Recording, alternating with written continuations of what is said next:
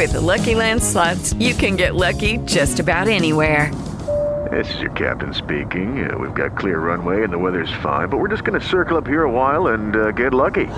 No, no, nothing like that. It's just these cash prizes add up quick. So I suggest you sit back, keep your tray table upright, and start getting lucky. Play for free at LuckyLandSlots.com. Are you feeling lucky? No purchase necessary. Void where prohibited by law. 18 plus terms and conditions apply. See website for details. Hey guys, it is Ryan. I'm not sure if you know this about me, but I'm a bit of a fun fanatic when I can. I like to work, but I like fun too. It's a thing. And now the truth is out there. I can tell you about my favorite place to have fun Chumba Casino. They have hundreds of social casino style games to choose from, with new games released each week. You can play for free anytime, anywhere and each day brings a new chance to collect daily bonuses. So join me in the fun. Sign up now at ChumbaCasino.com. No purchase necessary. VGW. Void were prohibited by law. See terms and conditions. 18 plus.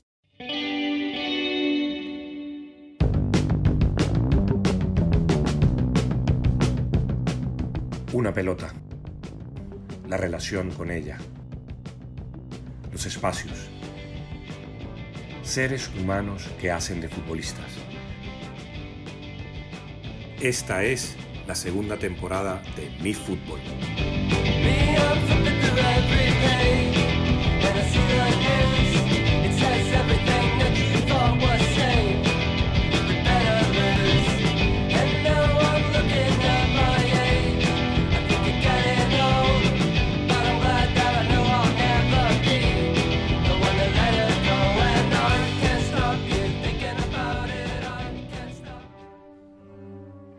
A veces no es una cuestión de correr, es una cuestión de pensar y de estar parado. No tienes por qué estar corriendo a ver a buscar un sitio, no, no. Tienes que estar bien colocado. Y entonces a veces los futbolistas, ¿qué interpretan? Que a mí me pasaba cuando jugaba, cuando estaba cinco minutos sin recibir, me cabreaba y me iba a zonas donde no tenía que recibir a coger el balón. Pero claro, eso para el equipo no es bueno, porque yo lo que pretendo es mejor que tú cojas el balón aquí cinco veces que vente aquí. ¿Por qué? Porque yo necesito que tú cojas el balón aquí, que aquí tienes capacidad para luego buscar la última línea y desequilibrar. Si vienes aquí a recibir porque llevas cinco minutos sin recibir, tú igual te sientes que estás jugando mejor, pero realmente no está favoreciendo al equipo. Esto es un juego posicional que hay que entenderlo. Uno escucha hablar aquí que se tiene eh, en esta nota que le pertenece a Mundo Deportivo y que se realizó cuando el, técnico cántabro recién iniciaba sus labores al frente del Fútbol Club Barcelona. Y la primera impresión que queda es que obviamente se refiere al juego posicional, al juego de posición, o como lo rebautizó Juan Manuel Lillo, al juego de ubicación. Eh, sin embargo, eh, lo que a mí me da a pensar es que deberíamos ir desechando ciertas etiquetas o ciertos prejuicios y entregarnos a que lo que muchas veces sugiere esta, esta idea de juego, el juego de posición, no es más que la comprensión global y total de esta actividad. Eh, quiero insistir, cuando, cuando tiene habla de un futbolista al cual hay que explicarle que es mejor que reciba cinco veces en una posición o en una situación favorable tanto para él como para las intenciones del equipo, a recibir 20 veces y que, cada una de esas ocasiones termine siendo un juego de lotería, lo que está haciendo, insisto, no es acercarse con exclusividad al juego de posición, sino que está hablando de que al jugador, eh, en todas las etapas, tanto en el fútbol formativo, en el fútbol infantil como en el fútbol profesional, hay que seguir acompañándolo eh, en el descubrimiento de cada una de las situaciones y de las circunstancias que componen este juego. ¿no? Eh, yo voy a, voy a ponerle nombre y apellido, porque esto si bien es cierto puede sonar como una crítica, lo que más bien sugiero es que sea tomado un ejemplo de cómo eh, hasta en los niveles más altos del profesionalismo nos encontramos con futbolistas que tienen ah, las capacidades más extraordinarias de todas, pero que no pareciera que los hayan educado en la comprensión de la actividad. Voy a, antes de, dar el nombre propio, que sirve como ejemplo y podemos también dar muchos más, eh, voy a recordar eh, una charla que tuve con, con el entrenador Óscar Hernández, que estuvo mucho tiempo en el fútbol base del Fútbol Club Barcelona y que hoy en día está acompañando a Albert Puig en Japón, porque Óscar me, me, me eh, digamos, profundizar en la diferencia que existe entre entender y comprender. Y en la explicación de Óscar, eh, entender era básicamente decirle a un jugador que tiene que ir de un punto A a un punto B y él entiende esa dinámica, entiende esa acción y la va a realizar. Sin embargo, la comprensión tiene que ver con que el futbolista no solamente realice esa conducta, ejecute esa maniobra, sino que además tiene una, una digamos, un entendimiento de por qué se hace o por qué debe hacerlo, y yo agrego, en el caso de las distintas circunstancias del juego, por qué debería reorganizarse de una manera distinta que lo lleve, aún partiendo de la misma posición inicial, a realizar otra, otra, otra acción, otra conducta. El futbolista que quiero traer a colación eh, para poner el ejemplo es Isco, Isco Alarcón, el jugador del Real Madrid, uno de los futbolistas que cuando uno lo ve, eh, digamos, eh, jugar al fútbol, hay dos, hay dos caras. La primera, uno queda convencido, por supuesto, de que estamos en presencia de un jugador con unas cualidades superlativas, cualidades que le, digamos, en su relación con la pelota, pero por otro lado, nos damos cuenta de que incluso cuando se habla de técnica, eh, nos olvidamos de que, de que Isco, eh, digamos, en distintas acciones no termina de afianzarse en todo su potencial porque quizá eh, no fue educado, no fue más que educado, no lo acompañaron en ese proceso que es la comprensión del juego. Y con esto quiero, digamos, esto quiero graficarlo. Por ejemplo, muchas veces cuando es colocado como una especie de atacante por izquierda, Isco no sostiene su posición, sino que ante la cantidad de tiempo que, por decirlo de alguna manera, lleva sin, lleva sin intervenir en el juego o sin hacerse con la pelota, se acerca al compañero que conduce.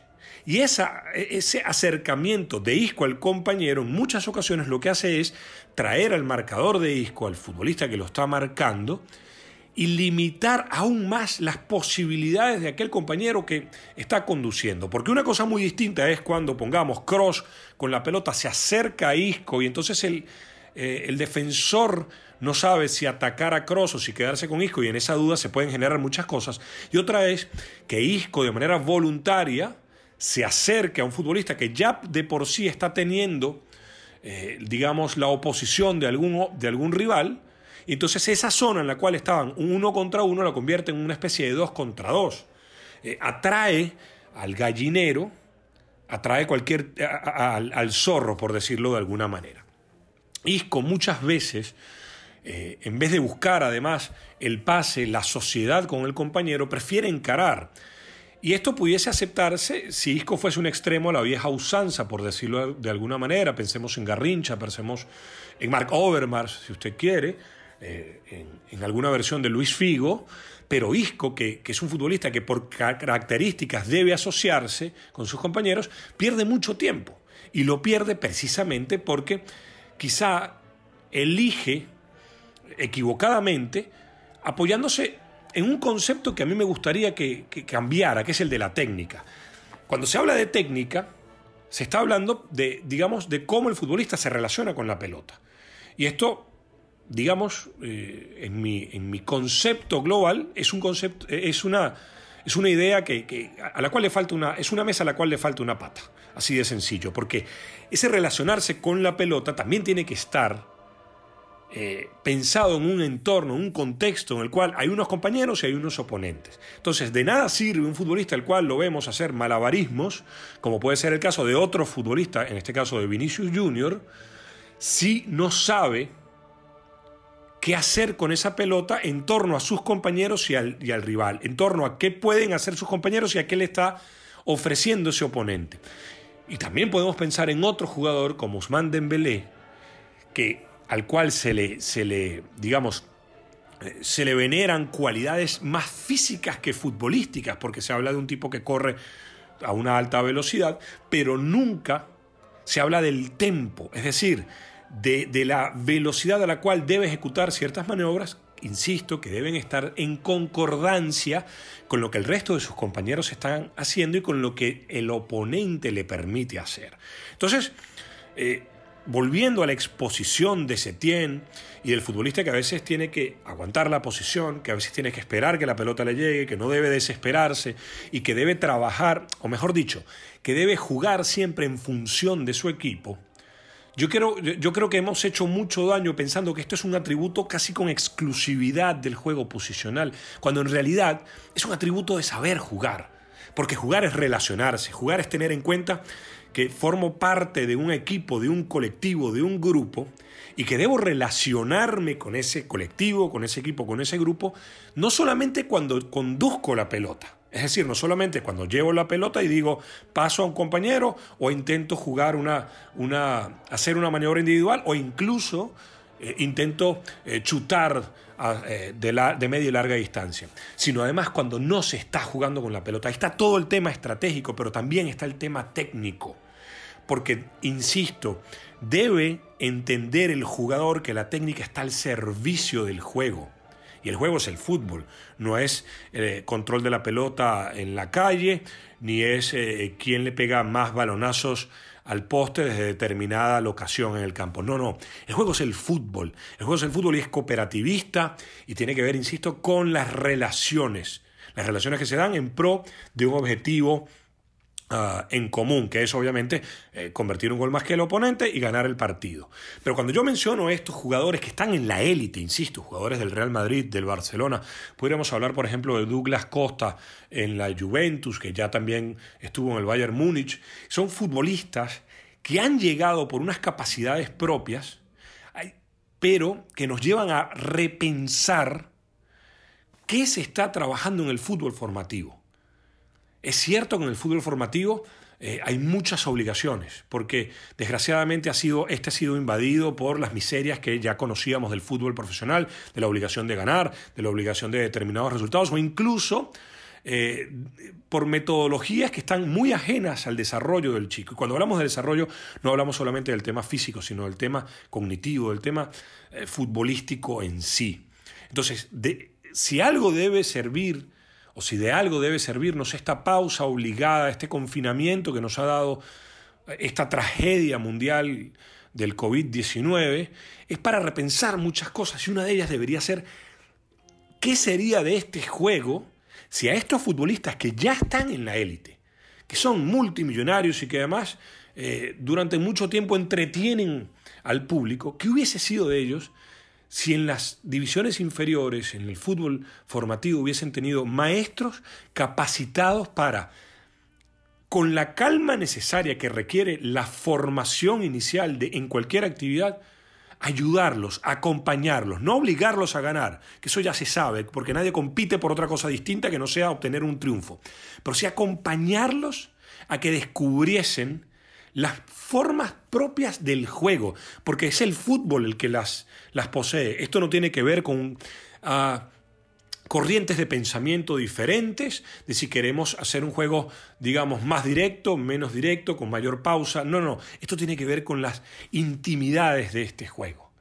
Insisto, eh, Qué rico sería que todavía lo que nos queda de pausa, de confinamiento, sea aprovechado para repensar cosas del fútbol y no concentrarnos tanto en estupideces como el mercado, las transferencias, eh, los posibles intercambios de futbolistas u otras tonterías que de nada sirven y que poco tienen que ver realmente con el fútbol. Qué rico sería que las grandes instituciones que tienen estos equipos juveniles, infantiles, de benjamines, prebenjamines, como se les llame en cada una de las partes del mundo, se dedicaran precisamente a darle tiempo a los entrenadores. Tiempo no quiere decir que entrenen más, sino que se, que, se sientan que no por perder cuatro partidos los van a echar. Y sobre todo, que, se, que pudieran educar a los padres y que pudiésemos nosotros también educar a los padres a decirles, tiempo, estos chicos están aprendiendo.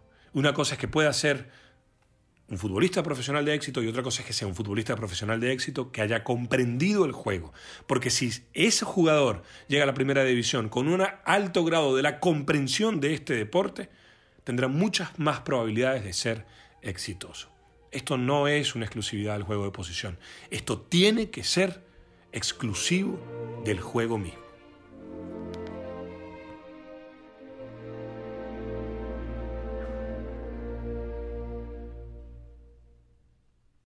O'Reilly Auto Parts puede ayudarte a encontrar un taller mecánico cerca de ti. Para más información, llama a tu tienda O'Reilly Auto Parts o visita oreillyauto.com. oh,